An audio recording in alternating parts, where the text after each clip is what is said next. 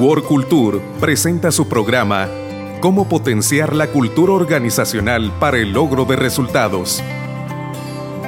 En World Culture hacemos de la cultura organizacional una herramienta para alcanzar los objetivos de su negocio. Conócenos a través de nuestra página de internet worldculture.com.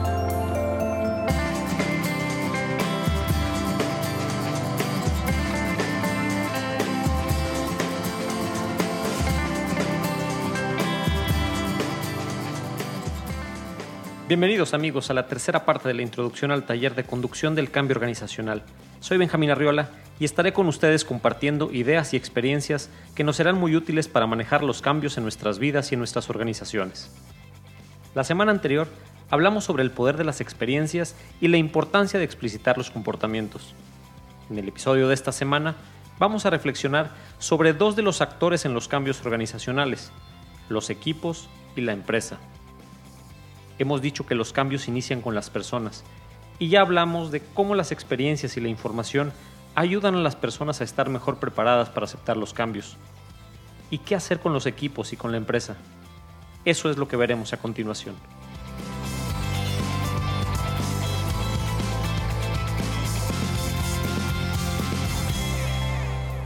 En tiempos de cambios, como los actuales, nacen en los líderes otras responsabilidades se transforman los objetivos y la meta perseguida se convierte en adaptarse al nuevo panorama. Un objetivo clave de todo líder es conducir al equipo de trabajo hacia el cambio, pero nadie dice que esto sea sencillo. Teniendo en cuenta que los miembros del equipo caen en ciertas inseguridades y temores planteados en gran parte por el nuevo contexto o los nuevos retos, esto complica un poco la ecuación. Es entonces cuando el líder debe tomar las riendas del asunto y transmitir la confianza necesaria para que se pueda cumplir con el nuevo objetivo. Ser claro en la comunicación de las nuevas conductas será fundamental. Uno de los pasos ineludibles que se deben dar en el contexto de una organización que intenta conducir a sus equipos de trabajo a través del cambio es definir aquellos pasos que forman parte de procesos intermedios. El hecho de plantear objetivos intermedios a cumplir es muy importante porque cuando se intenta llevar a un grupo de trabajo a un objetivo distinto, es necesario colocar metas a mediano plazo, para que el proceso no se vuelva tan arduo y no se vea tan lejano. Esta clase de estrategia se entiende como aquella que es capaz de ofrecer ciertos estímulos al equipo, mediante la concreción de logros, los cuales siempre deben ser reconocidos. Dicen por ahí que dos mentes piensan mejor que una, y lo cierto es que siempre recibir la colaboración creativa de los miembros del equipo ayuda a hacer mejor las cosas. Aunque muchos creen que el líder que acepta el aporte de ideas de otros puede ser entendido como un líder a que le faltan recursos, lo cierto es que en los procesos de cambio es muy efectivo dar a conocer al equipo que sus ideas son valoradas y escuchadas, que existe ese espacio de debate donde enriquecerse mutuamente. De todas formas, resulta necesario que el líder del grupo dé a conocer su decisión acerca de las ideas que son viables, las que se dejarán para más adelante y las que no pueden ser usadas en ese momento. De igual manera, deberán garantizar y organizar las ideas que sean útiles para que éstas se lleven a la práctica. No solo se vuelve necesario dar a conocer qué ideas resultan capaces de aplicarse en el contexto de cambio, sino que además es imprescindible ayudar a que todos se sientan de algún modo involucrados en el proyecto que se está gestando. En tal caso, es importante no solo motivar el desempeño eficaz de los trabajadores, sino también premiarlo.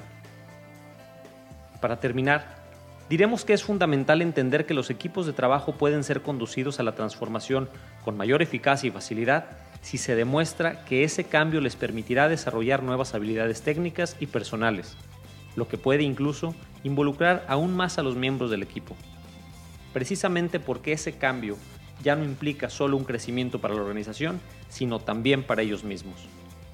En resumen, la mejor manera de enfrentar los cambios en un equipo de trabajo es con involucramiento total del líder, contar con objetivos intermedios a corto plazo, involucrar a todos los miembros del equipo y comunicar los beneficios personales de esos cambios. Al hablar de empresa, necesitamos pensar en los aspectos externos y en los aspectos internos. Las organizaciones, en mayor medida que las personas y los equipos, deben considerar las realidades externas que enfrentan, como la situación económica, la competencia, el mercado, la disponibilidad de materias primas, los proveedores, etc. Pero también deben considerar las situaciones internas, su misión, sus intereses, sus prioridades y todo aquello que mueve su motor operativo.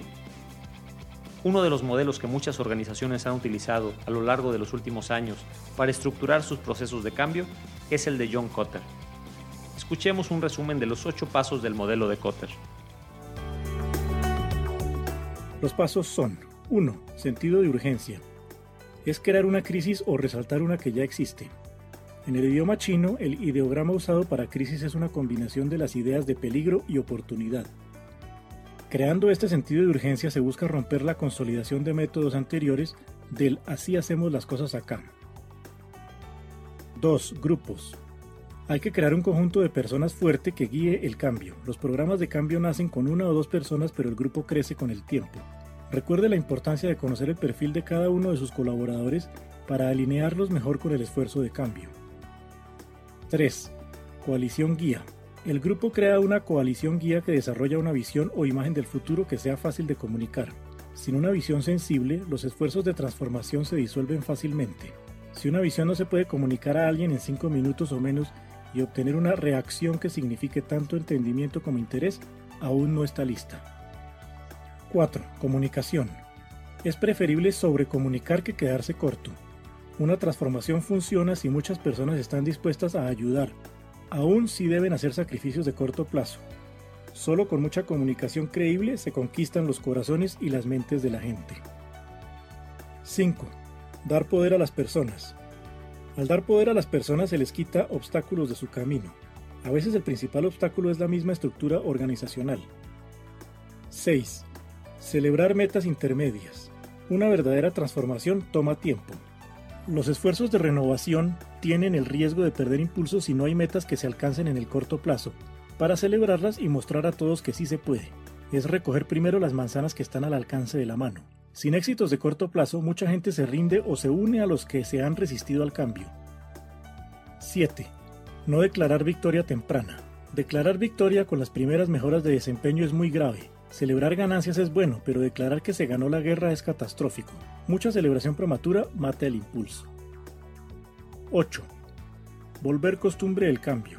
Cuando el cambio llega a la forma como acá hacemos las cosas, cuando se mete en la corriente sanguínea de la empresa, se ha logrado el verdadero objetivo, crear una organización abierta y dispuesta al cambio.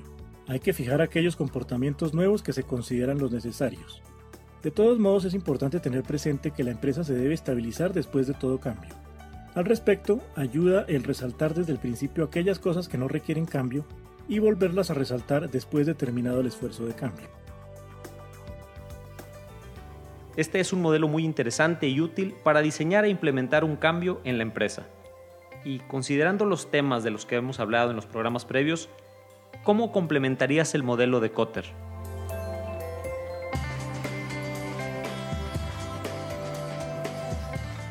Antes de despedirnos, te invito a participar en la actividad de la semana. Envíanos un correo comentándonos uno de los aprendizajes que te hayan dejado los episodios del podcast. Manda un comentario al correo contacto Tu participación es muy importante para sacarle mayor provecho al taller y además recuerda que el día que nos veamos tendremos una sorpresa para los primeros en enviar sus actividades. Y para finalizar, recuerda que al hacer cambios es muy importante considerar a estos dos actores, los equipos y la empresa. Que tengas una excelente semana.